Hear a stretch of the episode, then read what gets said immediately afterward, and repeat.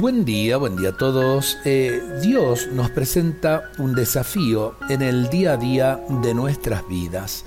Y si nos presenta un desafío es porque Él siempre nos va a acompañar. En la vida hay muchos desafíos. Por ejemplo, uno de ellos es cuando un hombre y una mujer deciden casarse. En cierto modo se aventuran en lo desconocido, porque ninguno de los dos se conoce todavía totalmente. Sin embargo, se prometen fidelidad.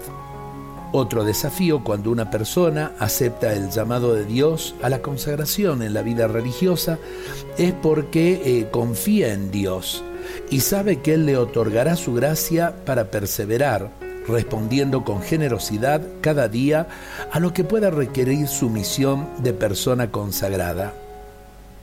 Otro desafío puede ser la necesidad hoy de amar más y mejor a los miembros de mi familia o a otras personas a las cuales me cuesta aceptar como son.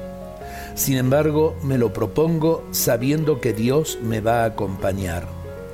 ¿Estamos dispuestos a aceptar algún desafío hoy? Pensemos cuál podría ser. A lo mejor en nuestro trabajo, a lo mejor con nuestros familiares, a lo mejor con nuestros amigos. Tantos desafíos nos puede presentar la vida eh, cotidiana. Ojalá que abramos nuestros corazones en la confianza en Dios, aceptemos los desafíos y nos dejemos acompañar por Él para poder enfrentarlos y superarlos. Dios nos bendiga a todos en este día.